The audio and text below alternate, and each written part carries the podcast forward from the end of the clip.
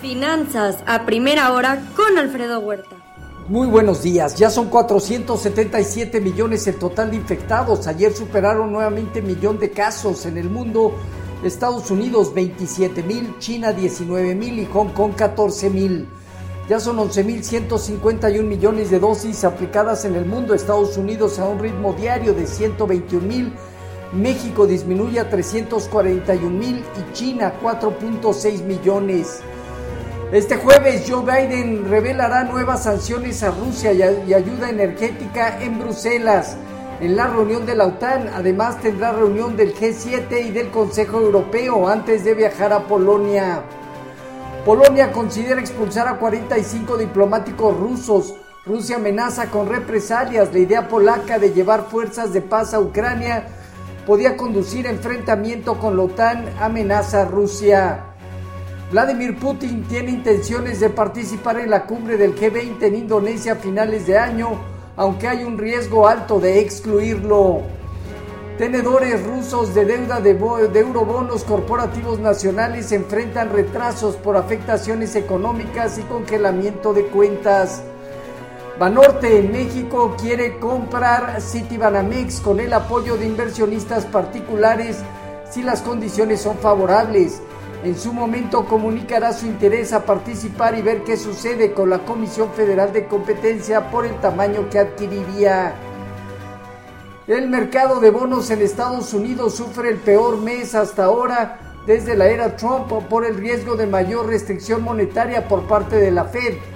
La demanda de refinanciamiento de hipotecas cae 14%, también afectado por incremento en tasas de interés. Hoy el bono a 10 años anda operando cerca de 2.38%, nivel similar al que viene operando a 5 años. En Asia Pacífico, resultados con sesgo positivo, destaca Japón 3% al alza. Reguladores chinos aprietan empresas a cotizar en Estados Unidos por divulgar auditorías. Estado de Japón ha recuperado más de 6% en lo que va del, del mes.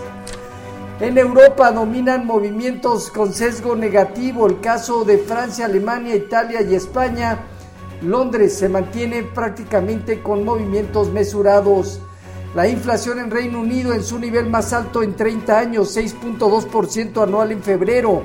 Carlos Slim eh, lanza a través de FCC, empresa española, una oferta pública de adquisición sobre el 24% de Metrovaquesa por 283.9 millones de euros. La acción sube casi 20%. En divisas hoy, un índice dólar que gana 0.3%.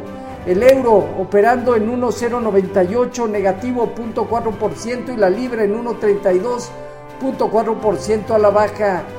Hoy el petróleo intenta reaccionar 2.8%, el WTI en 112.3 dólares mientras que en metales el oro en 1929 dólares, 0.4% arriba, 1% al alza la plata y el cobre gana 0.7%. Ayer cierres positivos de las bolsas con un dólar en Estados Unidos, con un dólar a la baja y nuevo repunte en la curva de bonos del tesoro. El sector de consumo discrecional, el de comunicación, el financiero y tecnología terminaron al alza. Microsoft confirma violación por hackers a sus sistemas. El Dow Jones se parte de los 34.807 eh, unidades, teniendo en 35.200 puntos ah, fuerte resistencia, 32.270 zona baja. El Nasdaq en 14.108 unidades se encuentra ya desarrollando zona de resistencia, dejando en 12.500 zona inferior y el Standard Poor's también en resistencia en 4.511 unidades. El rendimiento del bono a 10 años se colocó en 2.38%. Hoy anda operando entre 2.37 y 2.38%. Con respecto a nuestros mercados, tipo de cambio 2028 terminó apreciándose 0.4%, mantiene una zona baja de apreciación ya limitada podría estabilizarse en niveles actuales. Fondeo diario, papel gubernamental y bancario en 5.94, latía 28 días en 6.26. La bolsa terminó 0.46% arriba, el máximo histórico en 55.722 unidades, con una operatividad superior al promedio diario. El principal indicador enfrenta entre 56 y 57 mil puntos, una zona superior estimada, dejando en 52.500 unidades, zona baja. Tasa riesgo país en 226 puntos. El PIB, eh, de acuerdo a Citibanamex en su encuesta, el PIB 2022 crecería 2%, el peso en 21.40, terminaría el año la inflación en 5.70. El gobierno reconoce que la guerra y COVID generará menos ingresos tributarios. Un análisis de BBVA considera que la recaudación por IEPS a combustibles podría ser negativo si persiste el temor de un gasolinazo. Hoy en día hipotecario, venta de casas nuevas, inventario de crudo, discurso de Jerome Powell, discurso de Davis, miembro de la Junta de la Fed, y subasta de bonos a 20 años. En México, reservas internacionales. Los eh, futuros se mantienen negativos entre 0.4 y 0.8%. Dow Jones, Standard Poor's y Nasdaq.